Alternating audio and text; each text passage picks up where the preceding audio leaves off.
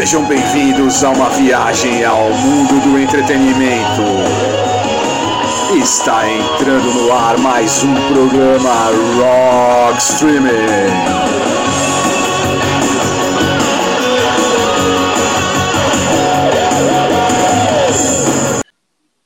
E aí, galera do streaming, começando mais um programa Rock Streaming, sexto programa da segunda temporada do programa Rock Streaming nas plataformas Anchor, Spotify, Deezer e no Google Podcast. Eu sou o Paulo Bento para me ajudar a apresentar o programa, o mestre das canções de Ninar, o Paulão. E aí, Paulão, muitas canções de Ninar essa semana? Fala, Paulo. Fala, pessoal. Tudo jóia? Essa semana vamos com Heaven Shall Burn, Razor, Holy Terror, Pantera e Celtic Frost. Como, como sempre, né, teremos o bloco Enigma do Streaming, o bloco que os ouvintes adoram por causa da teta que causamos, o Você Ama e Nós Odiamos, o bloco que os headbangers, os punks, os caras que curtem black, black metal melódico, né, choram, choram de, de amor, o bloco Os Brutos Também Amam. Teremos o Dana né, com as séries, o Léo nos trazendo algum console ou jogo clássico dos games. E a enciclopédia Cassolato com a história da música e suas vertentes. Paulão, como a gente faz toda semana, sem enrolação, qual a canção de Ninar que você trouxe para o primeiro bloco? Vamos com Heaven Shall Burn com Voice of, of the Voiceless. Bom, eu trago o Joy Division com Digital e já voltamos com mais programa Rock Streaming. Programa Rock Streaming.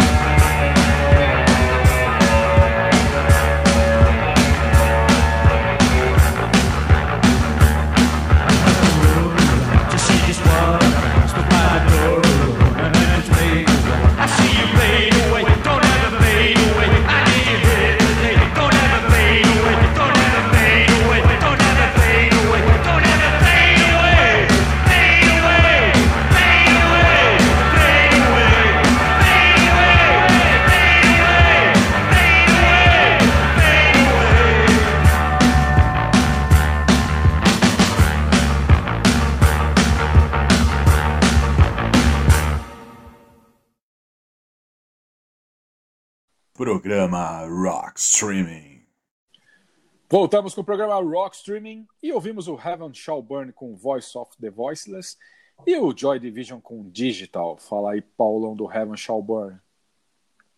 Ah, é, é, uma, é uma banda super conceituada de, de metalcore, né?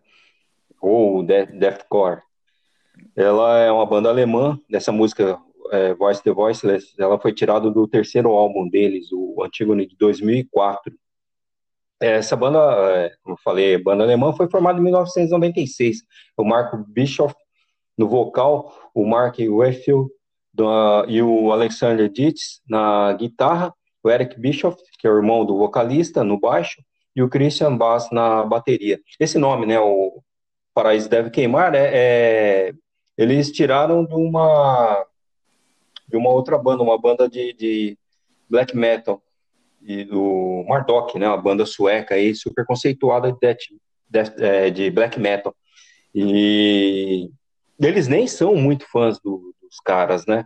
Mas eles acharam legal o, o, o título e, na verdade, a, a banda Heavy Shall Burn ela nem é uma banda é, ligada a black metal, nem nada, né? Eles são vegetarianos, veganos, é, e eles escolheram esse nome para fazer uma crítica que as pessoas constroem o, constroem alguns paraísos na, na cabeça, criam uma ideia de alguma coisa inatingível, sai atrás e, na verdade, está correndo atrás de uma miragem.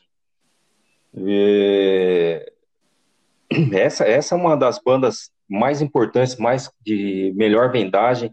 O, alguns álbuns deles ficaram em primeiro, dois álbuns deles ficaram em primeiro e segundo lugar, né? O, esse último álbum deles é, foi lançado em, em 2015. Ele ficou em, em, primeiro lugar na parada alemã. O, o álbum o Of Truth of Sacrifice e o Veto também ficou, o álbum Veto ficou em segundo lugar.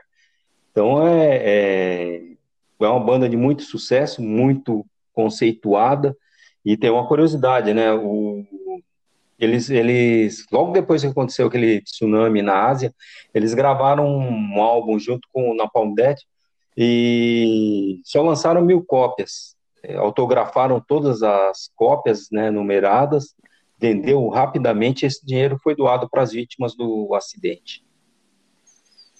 Bom, Paulão, eu trouxe o Joy Division com Digital, né, que foi lançado originalmente no EP duplo de 7 polegadas de 1978, né, intitulado A Factory Sample, e mais tarde acabou saindo na compilação Steel de 1981 e, tá, e na caixa também de 1997 do Joy Division Heart of Soul. Ela foi gravada na primeira sessão da banda com Martin Hannett, o produtor do Joy Division, né. A gravação ocorreu no Cargo Studios em Rochdale, Lancashire, em 23 de outubro de 1978. E uma curiosidade que é, foi a última música tocada pelo Joy Division, né, ao vivo, pois a música foi final, foi a música final do último show deles, gravado em 2 de maio de 1980 na Universidade de Birmingham, pouco antes do suicídio do, do Ian Curtis. O show inteiro foi lançado no álbum Steel de 1981. E também é notável por incluir uma das três únicas gravações conhecidas de Ceremony, né?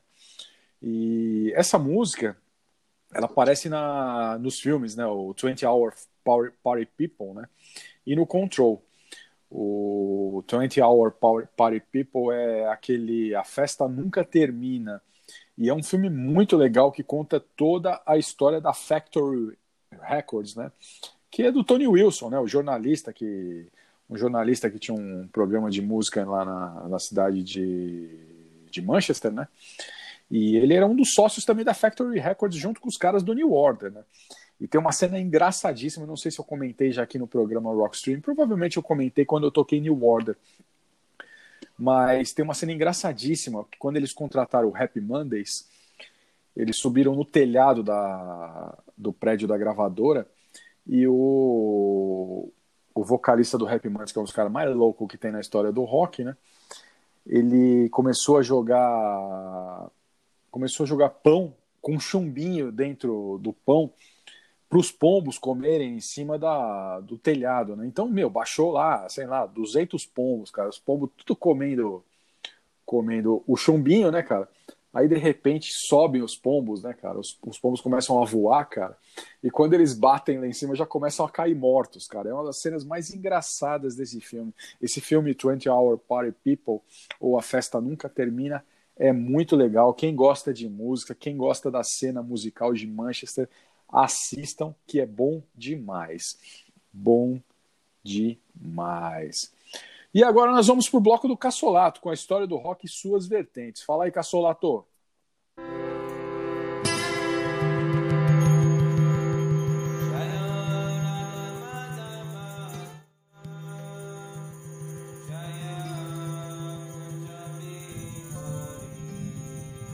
Olá, caros ouvintes da Rock Stream, tudo bem com vocês? Comigo tudo ótimo. Aqui quem fala é Alexandre Cassolato. E pelo som que vocês já estão escutando aí de BG, né? É, eu acho que pelo menos alguém aí vai deduzir o que vai ser esse bloco de hoje aqui na Rock Stream.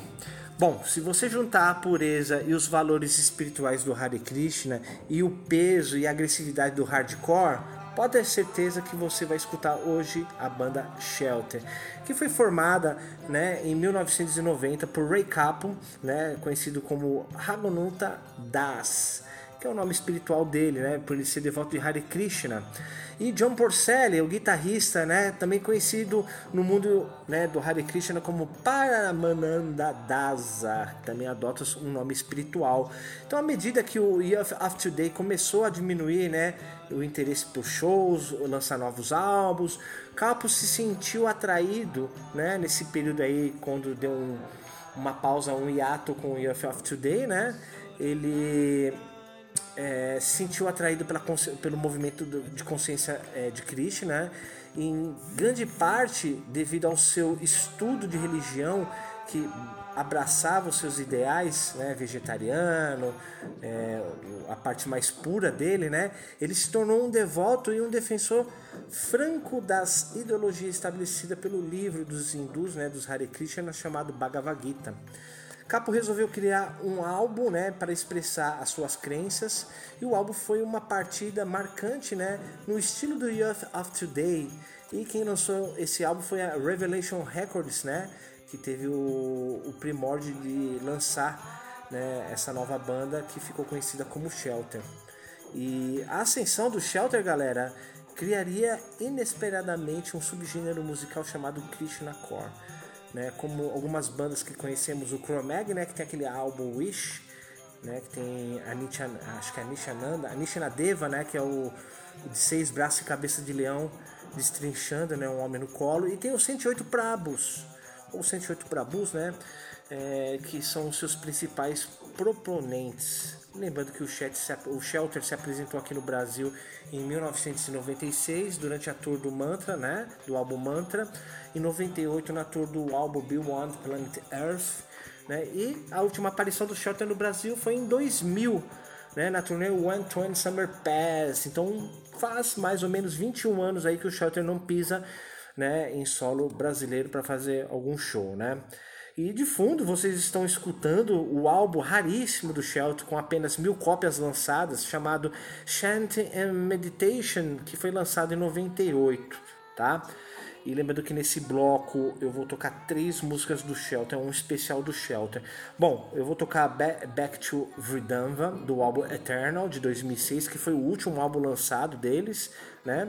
É, do álbum Mantra eu vou tocar o Civilized, é, ó, Civilized Man, né, do álbum Mantra de 95, a música In Defense of Reality, do álbum Quest for Certainty né, que é um álbum mais ou menos lançado, olha só, em 92. Lembrando que o Shelter ele possui um total aí de nove álbuns lançados, sendo oito em estúdio e esse que está tocando aí de BG, né, o Chanting for Meditation, que é só música para mantra, relaxamento, concentração, né? É o único álbum que não tem coisas pesadas. Lembrando que o Shelter lançou o primeiro álbum dele, o Perfect of Desire pela Revelation em 90. Depois veio em 92 o Quest for Certainty pela Equal Vision. O Athene of the Supreme pela Equal Vision em 93, Mantra pela Roadrunner, né, o clássico, né, que tem a música Here We Go, que ficou no top 10 MTV Brasil durante três semanas em primeiro lugar, né, que colocou o Shelter realmente uh, mais nas paradas de música pop, né, saindo um pouco do underground, mas para mim ainda continua sendo um underground. Vamos lá, é, depois veio o, o When to When Summer Pass, Uh, lançado pela Victory e a Century Media em 2000. Depois, em 2000, eles lançaram o The Purpose e The Passion. Esse álbum não tem participação do, do Porcel, em si entrou outras pessoas, a Baby Gopal, né, que é ex-namorado do, do Ray Capel, e o Sean Sealers, que é o baterista do Good Ride Dance né, nesse penúltimo álbum. E o último trabalho do Shelter, né, é o álbum Eternal, lançado pela Good Life Records em 2006. Mas lembrando que o Shelter não ficou só no hiato nesse período. Em 2018, galera, eles fizeram um show no grande festival lá da Filadélfia chamado This Is Hardcore. Né? Eles encerraram o festival com um puta de um show, né? Foi transmitido ao vivo pelo YouTube. Quem quiser procurar tem no YouTube. Então, nesse bloco especial vocês vão escutar Shelter com três músicas e agradeço vocês aí pela atenção e até semana que vem.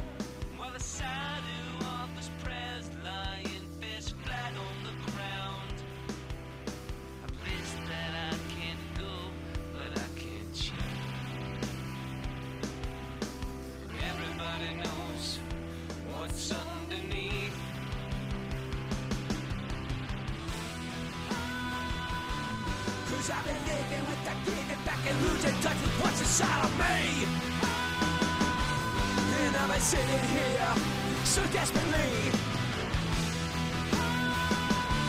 Cause I've been living with that giving back and losing touch with what's inside of me.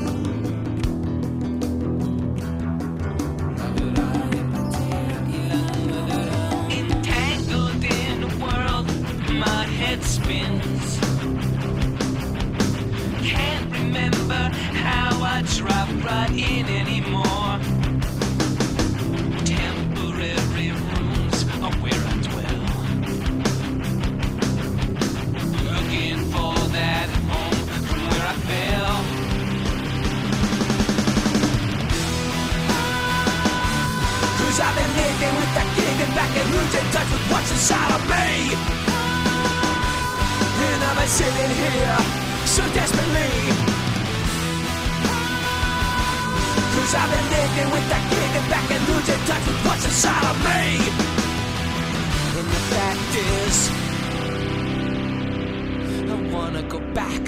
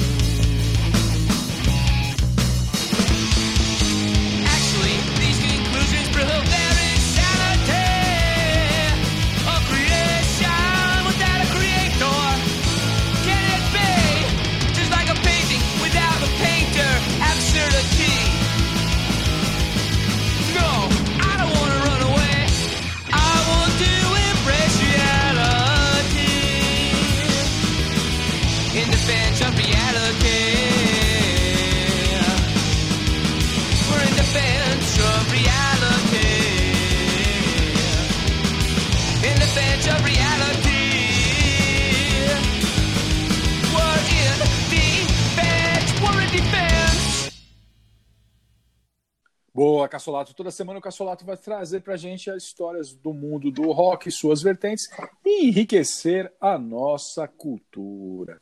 E agora tem o Enigma do Streaming, uma das partes do programa que a galera mais gosta e que o Paulão também mais gosta. Vamos lá para a primeira dica do Enigma do Streaming. Enigma do streaming. do streaming. Vamos lá, Paulão. Primeira dica. Nasceu na cidade de Campos dos, dos Goitacazes, no Rio de Janeiro, né? Atuou profissionalmente como surfista e se tornou o primeiro brasileiro a ganhar um título mundial no esporte. Adiante, optou por manter o surf como hobby, né? Para se dedicar por sua outra paixão, que era o teatro. E acabou mudando-se mudando sozinho, né? Para o Rio de Janeiro, nos anos 40, onde iniciou seus estudos teatrais. Tá difícil, hein, Paulão? Meu, se você não falasse 1940 aí, eu ia achar que era o Cadu Moliterno, mas não é não. É, aí ele teria que ter uns 100 anos. Ah, nasceu dia 29 de fevereiro, igual o outro lá. Não é o Juba, não é o Lula também, hein, Paulão. Não é o Juba nem o Lula. Vamos lá, Paulo, o que você trouxe para o segundo bloco de músicas? Banda clássica, Razor com Sucker for Punishment. Bom, e eu trago o Depeche Mode com It's Color the Heart e já voltamos com mais programa Rock Streaming. Programa Rock Streaming.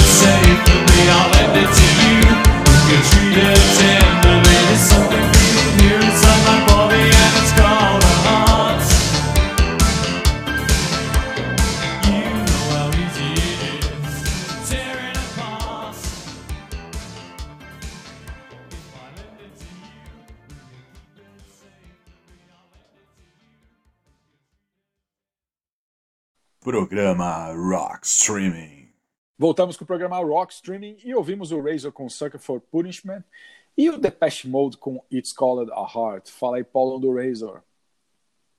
Ah, o Razor é uma, uma banda canadense, uma banda clássica formada no estado de Ontário em 1984. Pelo, a formação clássica deles é o David Carr na guitarra, o Steven McLaren no vocal, o Mark Campanolo no baixo e o Mike Embro na bateria.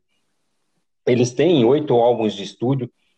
É, quem vê a foto dos caras aí não se deixe influenciar só pela foto, porque você pegar uma foto deles da década de 80, é, a foto deles que está lá no, no Spotify, quem tiver curiosidade de olhar, parece uns caras do Village People que deram errado, né? Mas o som dos caras é matador, então não vai na onda da foto, não, que o visual da década de 80 é aquela merda mesmo. É, essa banda ela teve alguns problemas de continuidade, né? O vocalista, o Steve McLaren, ele acabou ficando uma época sem voz. Acho que após o, o quarto álbum da, da banda, que são álbuns todos clássicos aí no estilo do, do thrash, né? Na verdade, até é considerado speed metal, né? Porque é um, um, um metal mais veloz, né? Que o Motorhead começou com essa, com essa, dar uma pegada mais rápida no, no metal e várias bandas foram na na cola.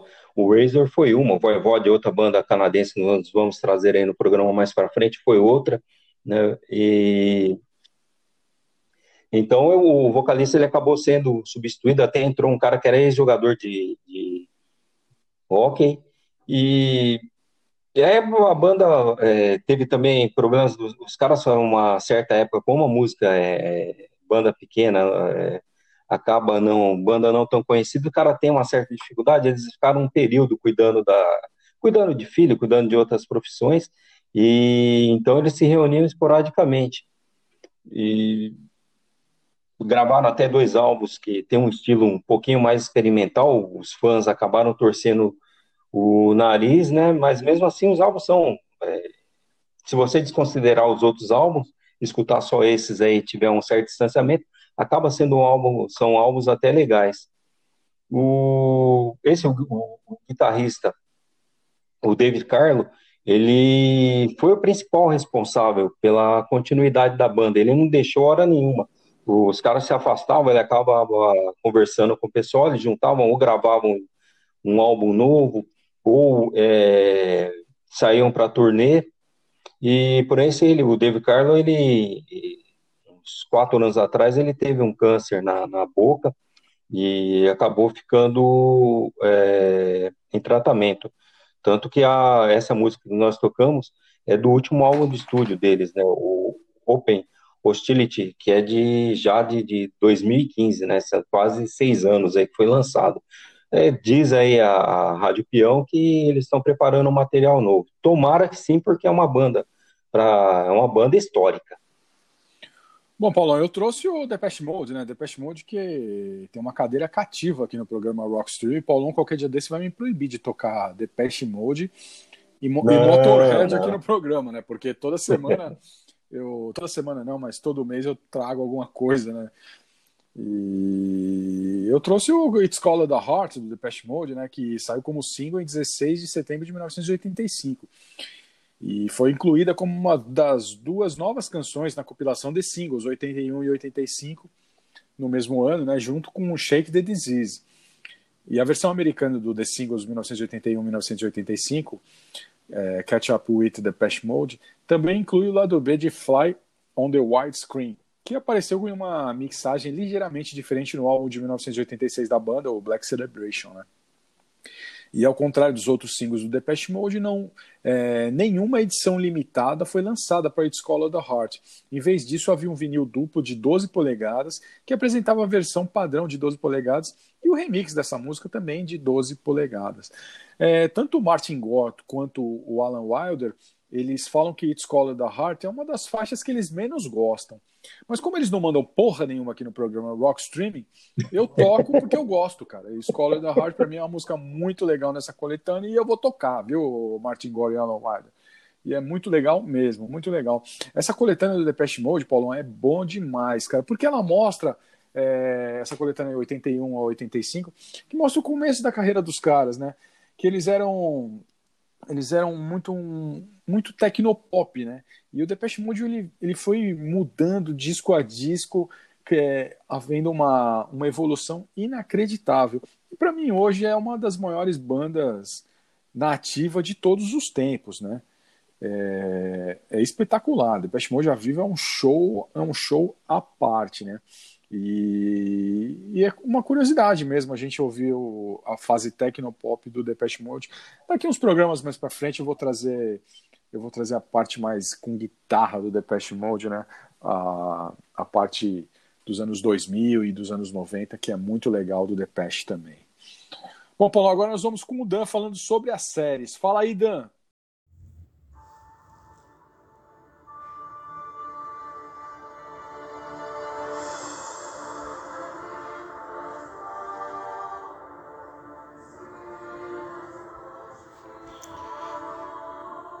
Salve, salve! Pauleta, Paulão, Léo, Cassolato, galera que curte o Rock Streaming. Eu mais uma vez chegando por aqui trazendo os clássicos da TV, do cinema e do streaming para vocês. E hoje, né, conforme prometido semana passada, vamos falar de Superman Red Sun, que por aqui chegou como Superman entre a foice e o martelo. Lembrando que eu vou dar só uma passada por cima, não quero dar spoilers, porque pode ser que muita gente ainda não conheça essa história, tá? Bom, em 2003 é lançada a saga Superman Red Sun em quadrinhos. E em 2020 temos a adaptação em animação. A nave do Superman pousa em uma fazenda coletiva ucraniana e não no Kansas, como aconteceu originalmente nos Estados Unidos, por conta de uma pequena diferença de tempo, né, algumas horas em relação à linha temporal original. Isso, a rotação da Terra coloca a Ucrânia no caminho da nave em vez do Kansas. Nesse caso, ao invés de lutar por verdade, justiça e American Way, Superman é descrito nas transmissões de rádio soviética como o herói trabalhador comum que luta uma batalha sem fim por Stalin, pelo socialismo e pela expansão internacional do Pacto de Varsóvia. Sua identidade secreta é um segredo de Estado. A história começa lá na União Soviética no ano de 1946, onde um menino é perseguido por uma gangue de valentões. Uma jovem Svetlana o defende expulsando-os. Nisso, o garoto revela à menina que ele não estava com medo de, de enfrentá-los por conta da sua própria segurança, mas sim pela segurança dos valentões. E nisso ele demonstra a ela sua força sobre-humana e capacidade de voar. Svetlana diz ao menino que ele pode usar os seus poderes para ajudar o país, se quiser.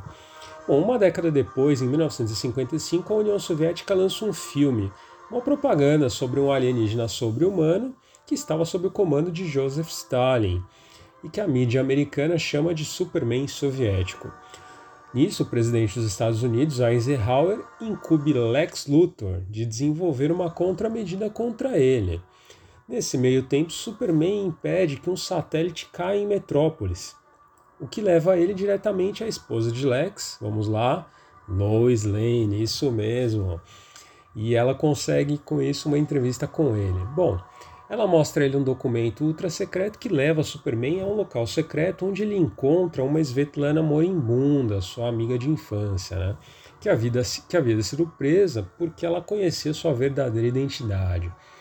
Enfurecido com isso, Superman confronta Stalin e o mata.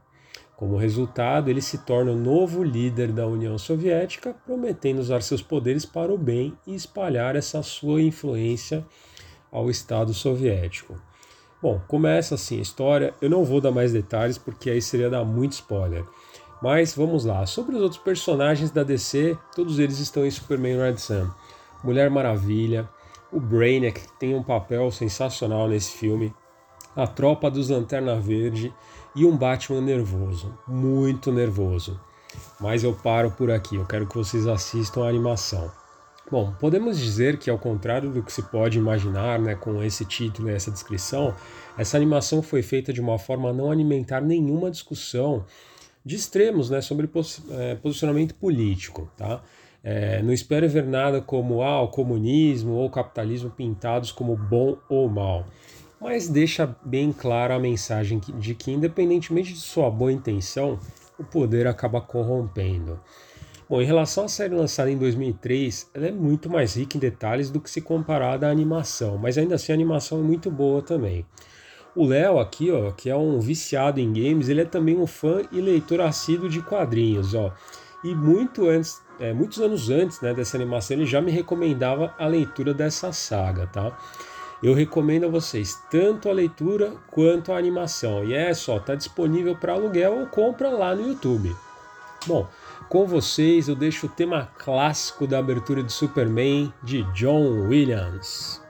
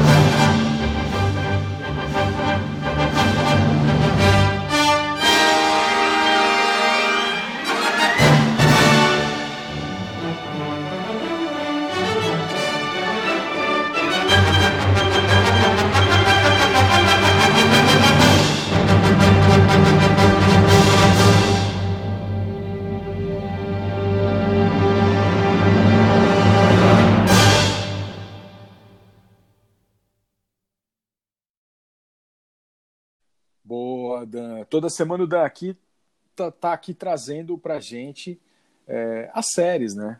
Especialidade do Dan trazer as séries pra gente aqui. E agora nós vamos para a segunda dica do Enigma do Streaming. Enigma do streaming. Vamos lá, Paulão. Segunda dica do Enigma do Vamos Streaming. lá. Fez parte do elenco das primeiras montagens de Per- Perdoa-me por Me Traíres e Os Sete Gatinhos, ambas peças de Nelson Rodrigues, então seu cunhado, e que eu considerava o ator perfeito para as suas peças. Nos anos 70, foi ator e, sobretudo, produtor de comédias e filmes policiais eróticos. Tá difícil, hein, Paulão? Eita, é, tá. Por enquanto, Falei, Paulão, que eu ia pegar pesado essa semana, cara. Tava muito fácil os outros enigmas do streaming. Paulão, o que, que você trouxe pro terceiro bloco de músicas? outra bra- banda clássica, Holy Terror com Debut of Pain. E eu também trago outra banda clássica dos anos 80, o Cocktail Twins, né? O Cocktail Twins com Pearly Dew Drops Drops. E já voltamos com mais programa Rock Streaming. Programa Rock Streaming.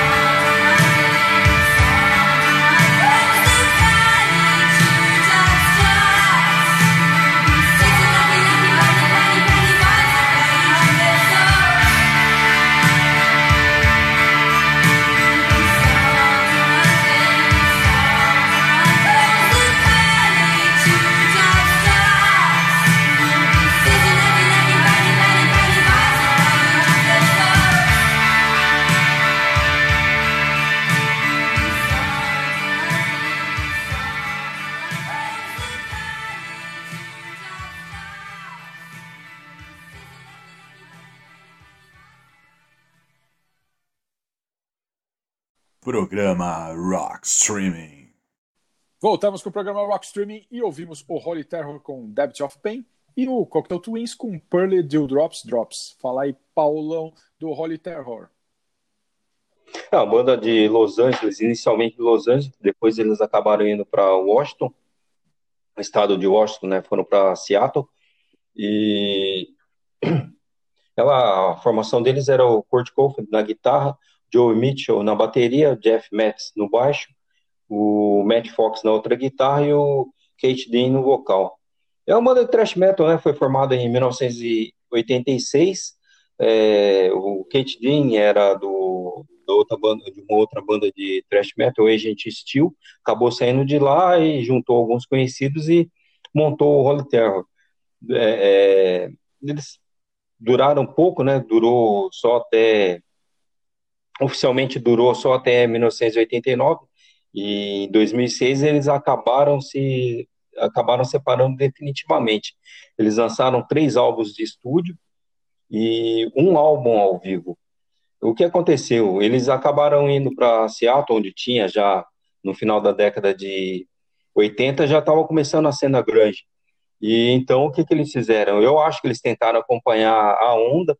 Eles mudaram o som de thrash para um, um som mais punk, mudou o nome da banda para Shark Chan e acabou assim. Não, infelizmente, não essa mudança acabou não, não sendo muito bem digerida, né? Era uma banda que fazia um thrash metal muito legal, muito um som bem agressivo e acabou se perdendo, tanto que é, não gravou mais nada, né? É uma pena. Bom, Paulo, eu trouxe o Cocktail Twins, né? O Cocktail Twins com Pearly Dew Drops Drops, que é uma banda que eu gosto muito, uma banda alternativa dos anos 80, que eu gosto muito e que eu não toquei, né? Não toquei na primeira temporada do programa Rockstream. Aí me deu um estalo, falei, porra, vou, vamos tocar Cocktail Twins porque é muito legal, né? E Dew Drops Drops é, foi extraído do EP de 1984 do Cocktail Twins, que é o The Spangle Maker. É, ela foi gravada no Rooster Studios em Londres, né? E foi o single de maior sucesso do Cocktail Twins, né? Chegando em primeiro lugar na, na parada indie, né? Da, da Grã-Bretanha. E acabou chegando também no 29 lugar da parada de singles da Grã-Bretanha. E o golpe de mestre do Cocktail Twins e de Pearl de Drops Drops é toda é, é todo é um clássico, né? É um clássico, né? Com uma linha de guitarra estridente, né? E, e, a voz maravilhosa da, da Elizabeth Fraser, né? Que rouba o show desde o início, né? A voz da Fraser estremece com força expressiva, dramática e algum, de alguma forma, em alguns momentos, parece um ritual religioso, né? Eu sou suspeito de falar de Cocktail Twins porque é uma das bandas que eu mais gosto dos anos 80 e não é muito conhecida, muito divulgada, né? Eu tenho toda a, discogra a discografia de deles em, em, vinil e é impecável. Quem não conhece, vai, vai atrás aí da discografia do Cocktail Twins, que eles são demais, demais. Eu, eu, eu lembro uma vez que quando Camisa de Vênus estava na estava arrebentando aqui no Brasil, né, na, no, na década de 80, o Marcelo Nova, uma vez ele foi na 89, eles estavam fazendo uma entrevista, aí deixaram ele escolher uma música, e ele escolheu uma música do Cocktail Twins. Ele gostava, fã, e pediu, e eu não esperava, né? Não achava que ele fosse, que ele que era fã. É uma banda, eu gosto pra caramba. Não, banda... Quem é da década de 80 curte essa época é uma banda obrigatória. Obrigatória, obrigatória. E pena que aqui no Brasil ninguém conhece muito, né? Ninguém conhece muito, mas é é uma dica aos ouvintes do programa Rock Streaming. Procurem aí Cocktail Twins, que é bom demais. É bom demais. E agora vamos para o bloco do Léo, com as curiosidades e histórias do mundo dos games. Fala aí, Léo.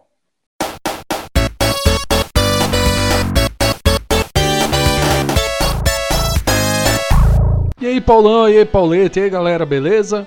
Aqui é o Léo e com o lançamento da Blizzard Arcade Collection para PC, PlayStation 4, 5, Xbox One, ou as séries Xbox novas e Nintendo Switch, estarei falando hoje de um clássico inovador que juntou o bom e velho rock and roll com games.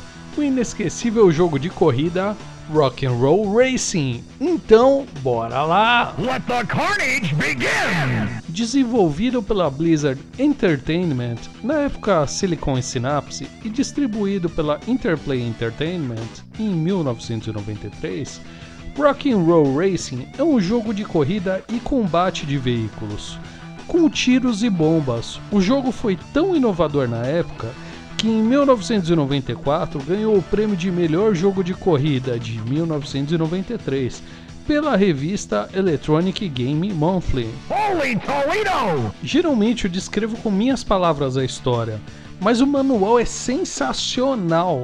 Saca só. Quando a humanidade descobriu vida inteligente em Bogmire, no ano de 2833, eles começaram uma loucura, nada visto antes. Os Saurions sobre os Bogmires começaram a corrida com todo tipo de veículo, delirando com a clássica música rock and roll do planeta Terra. A ideia foi passada adiante e a comissão do Rock and Roll Racing foi formada. Eles são responsáveis pelas regras, regulamentos e divertidas corridas do rock and roll. Agora, evidentemente, Rock and Roll Racing é o mais vigiado esporte no universo. Estima-se que 7.8 bilhões de pessoas de 17 planetas estão em sintonia regularmente para ver a idade moderna da demolição derby. Um ponto bacana do jogo, sem dúvida, é a trilha sonora, que conta com clássicos como Peter Guns Theme, a versão do Emerson Lake Palmer, Paranoid do Black Sabbath, Born to Be Wild do Steppenwolf, Bad to the Bone do George Thorogood and the Destroyers, Raider Love do Good Earring e Hideaway Star de Deep Purple. Jams into first! Um detalhe interessante é que o jogo tem uma continuação para PlayStation 1, mas que todos tentamos esquecer por não ser tão bom quanto o original. Ele tem uma jogabilidade meio travada e não tem os clássicos do rock. Mas hoje a gente até tem um sucessor espiritual bacana, o Heavy Metal Machines. Cara, uma coisa, esse pra mim é um jogo espetacular de corrida. A visão aérea você pode até estranhar no começo, por ser inovador na época. Mas depois que você se acostuma, você mata de letra. Não tem nem o que falar da trilha sonora de tão boa. E ainda para completar, no quesito áudio, o narrador do jogo, o Larry Huffman, é sensacional. Ou seja, se você não jogou, jogue. Mas para dar uma ajudada para quem quer experimentar esse clássico, vamos passar uma dica. Quer começar com um carro firmeza 990 mil Bidens do bolso? Use a password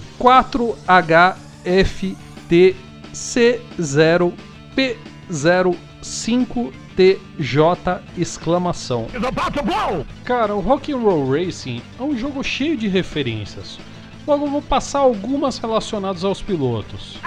Snake Sanders é inspirado no David Coverdale do White Snake. O nome de Grinder X19 foi inspirado na música Grinder de Judas Priest. O rosto de Roadkill Kelly é uma mistura de Sebastian Bach do Skid Row com o Exterminador do Futuro.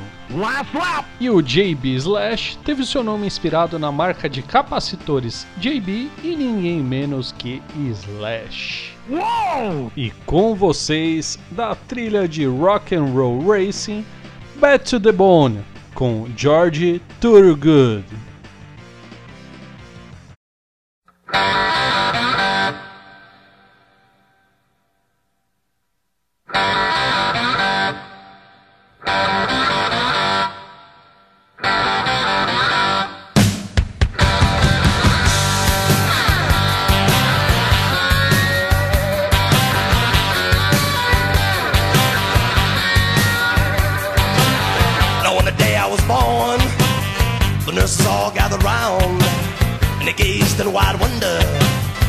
Joy they had found. The head nurse spoke up, said, "Leave this one alone." She could tell right away that I was bad to the bone, bad to the bone, bad to the bone,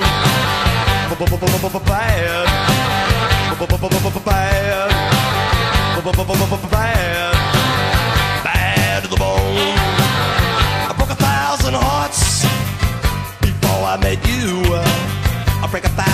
baby. Before I am through, I wanna be yours, pretty baby. Yours and yours alone. I'm here to tell you, honey, that I'm bad to the bone. Bad to the bone. Bad. Bad. Bad.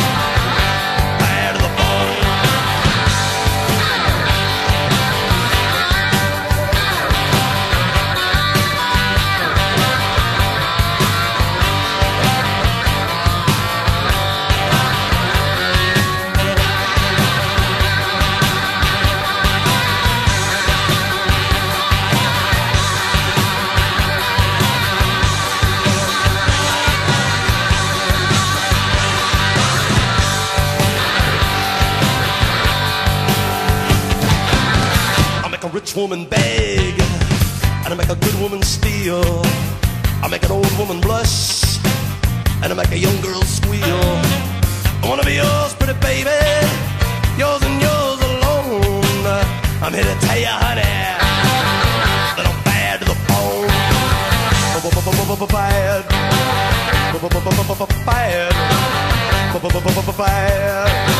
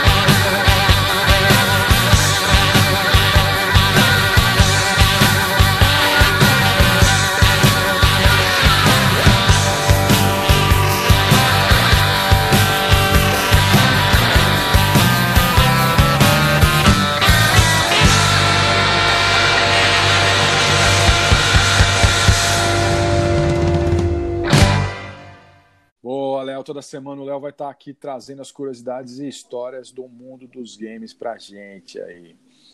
E agora vamos para a terceira dica do Enigma do Streaming.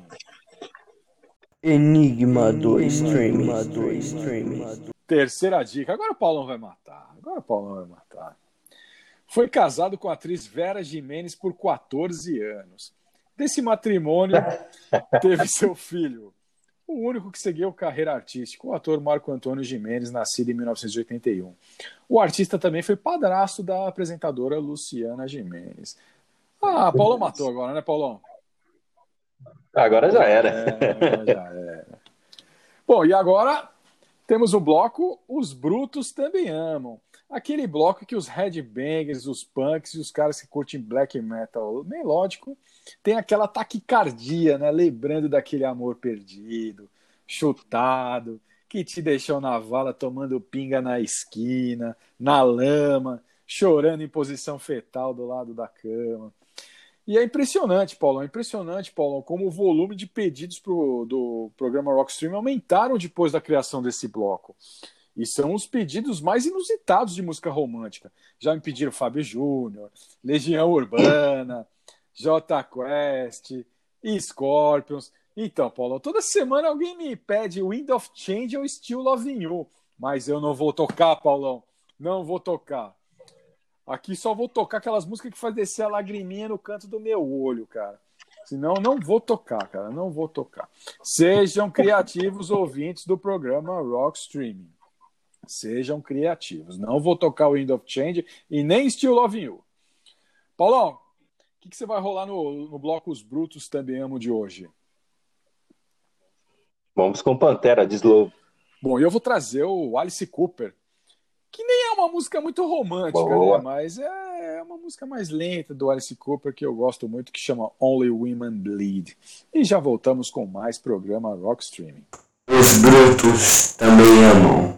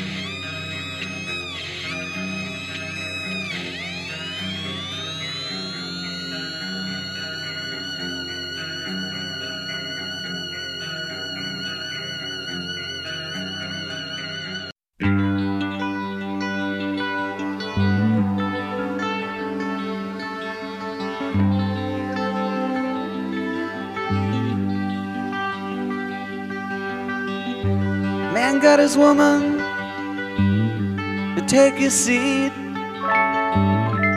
He got the power, oh, she got the need. She spends her life through pleasing up her man. She feeds him dinner, oh, anything she can. She cries alone at night too often. Smokes and drinks and don't come home at all.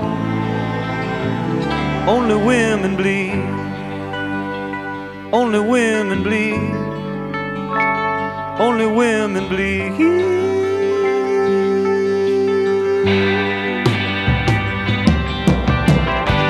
Man makes your hair gray. He's your life's mistake. All you're really looking for's even break. He lies right at you. You know you hate this game.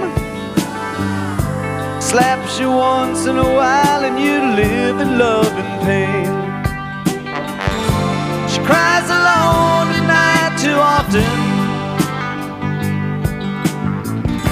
He smokes and drinks and don't come home at all. Ooh, Only women bleed. Only women bleed. Only women bleed.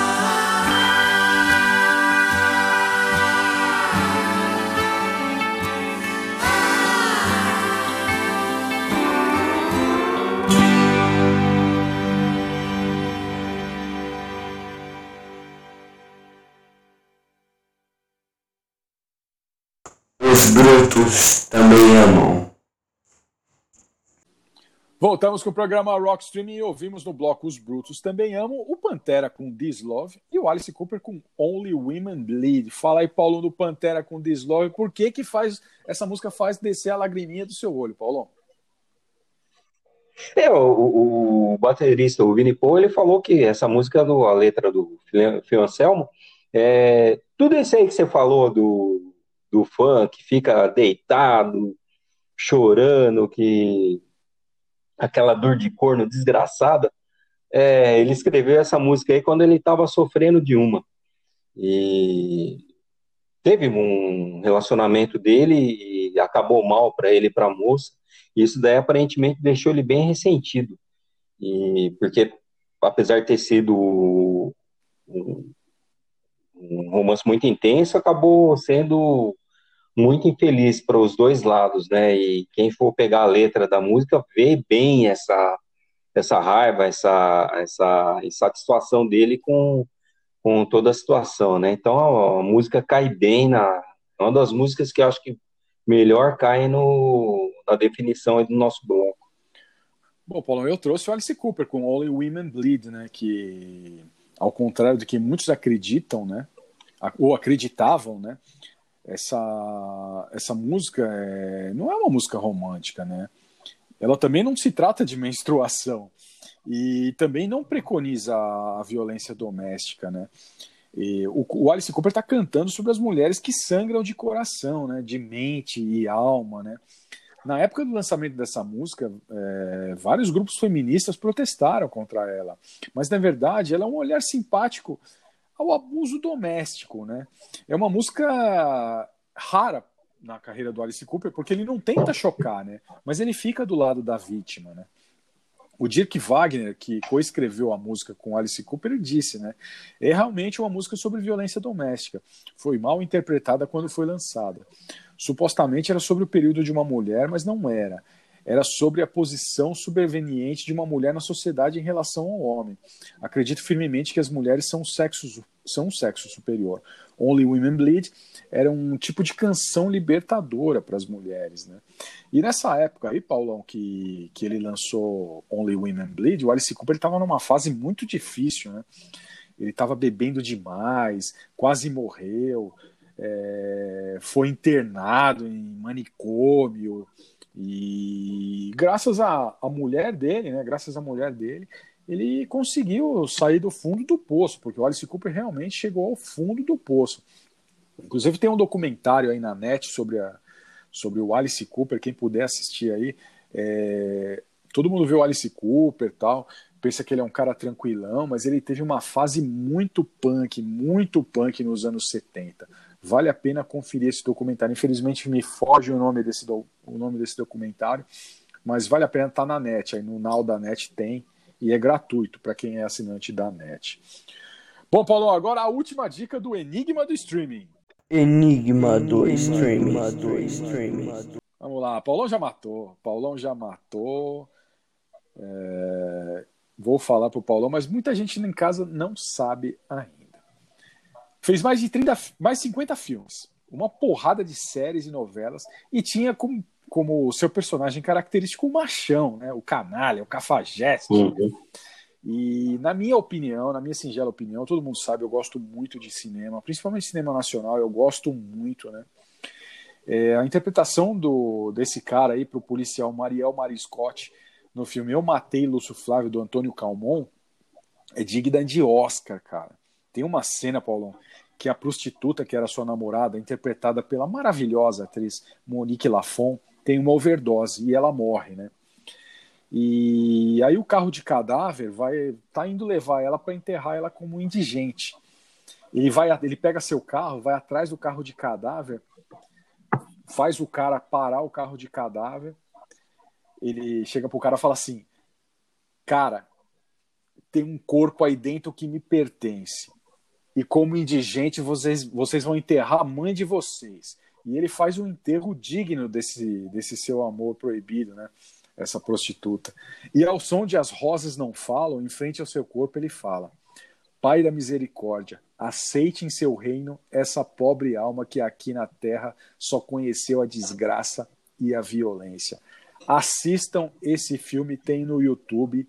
Eu matei Lúcio Flávio. Não essas porcaria que o, que o pessoal faz hoje no cinema nacional, essas comedinha bosta que passa na Globo aí.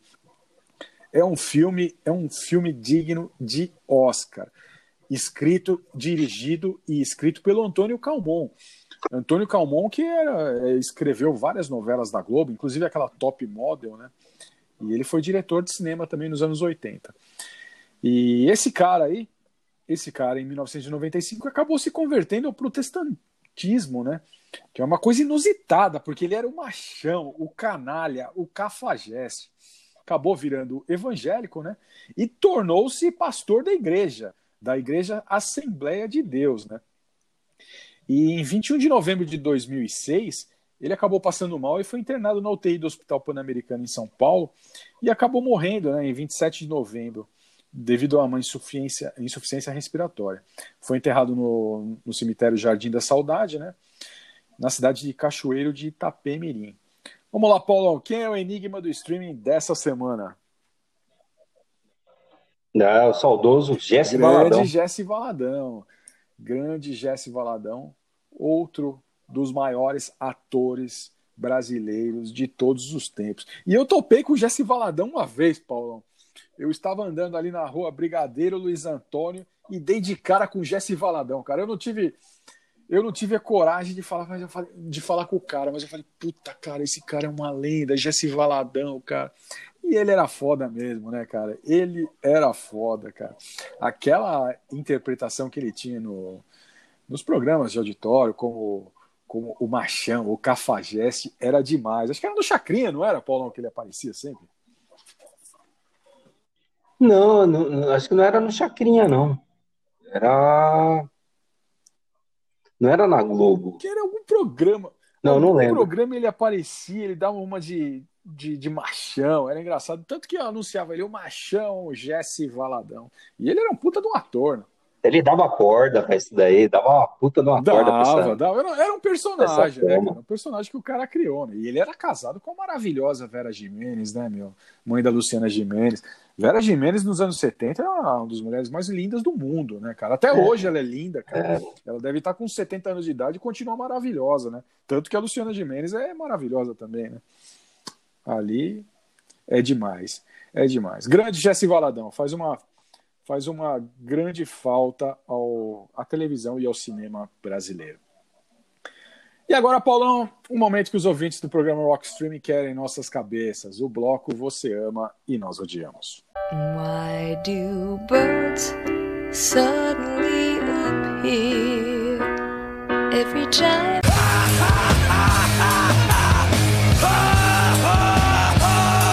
Você ama e nós odiamos. Como todos sabem, o bloco Você Ama e Nós Odiamos é o bloco mais criticado aqui no programa Rock Streaming. Né? O mais engraçado, Paulo, é que os ouvintes do programa ficam quietos, né? Quando a gente lança o programa, né? Mas acabam quando. ah, Mas quando eles acabam me encontrando, ou vê que eu tô online no Messenger, no WhatsApp, né? Pô, Paulo, adoro aquela música, meu. Vocês meteram o pau, meu.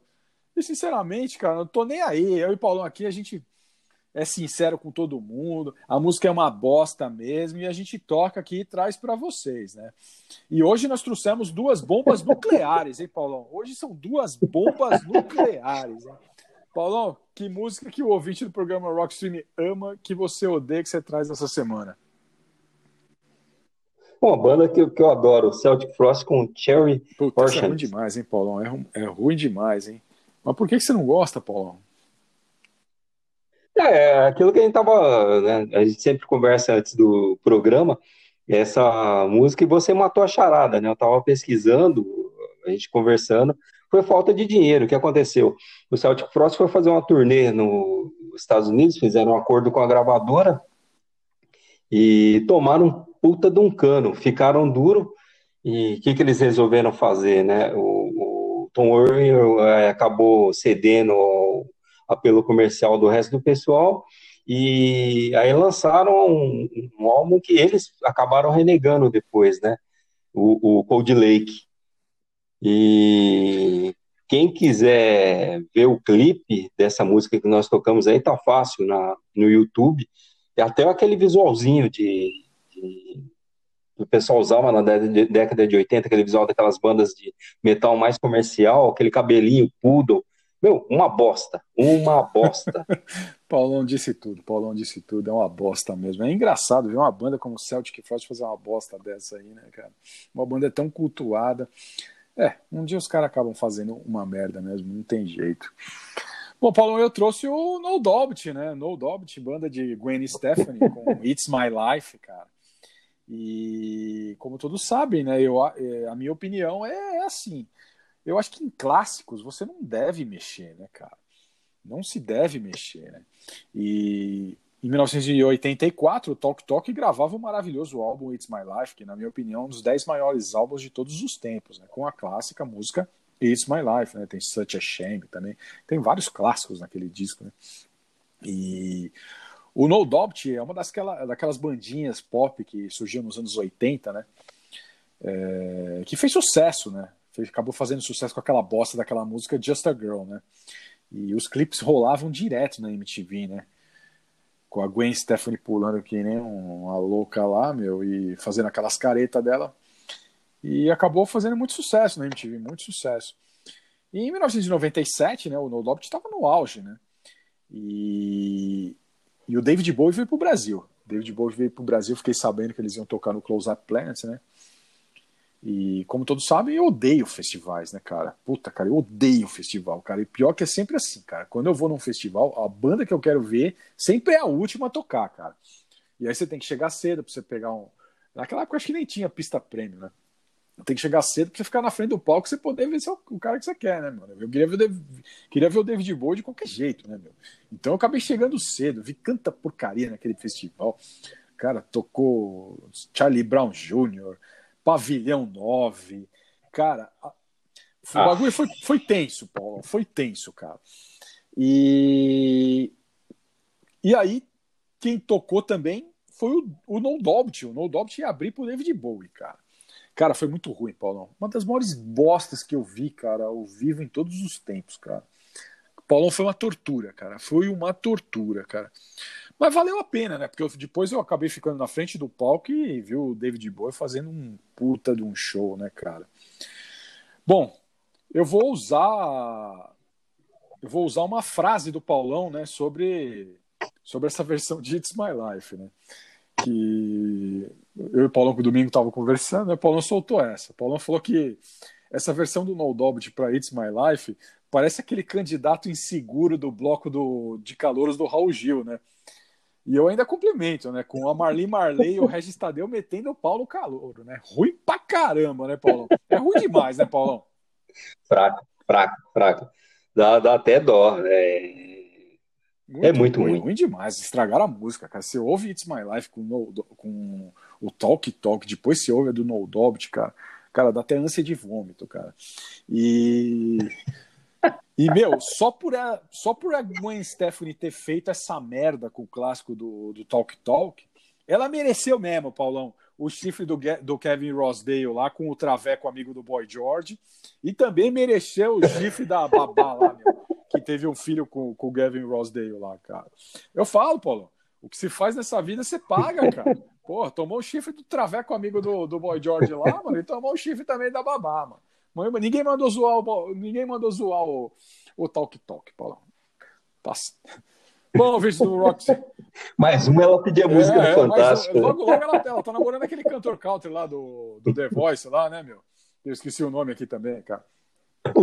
Logo, logo ela toma outro chifre e vai, vai, vai pedir uma música do. Vai pedir uma música do Fantástico. Bom, vídeos do programa Rock Streaming. A, de- a gente deixa vocês com essas duas bombas nucleares, porque duas músicas horríveis, né, cara? E eu vou me despedindo, né? Até semana que vem com mais um programa Rock Streaming. Falou, Paulão. Falou, Paulo. Falou, pessoal.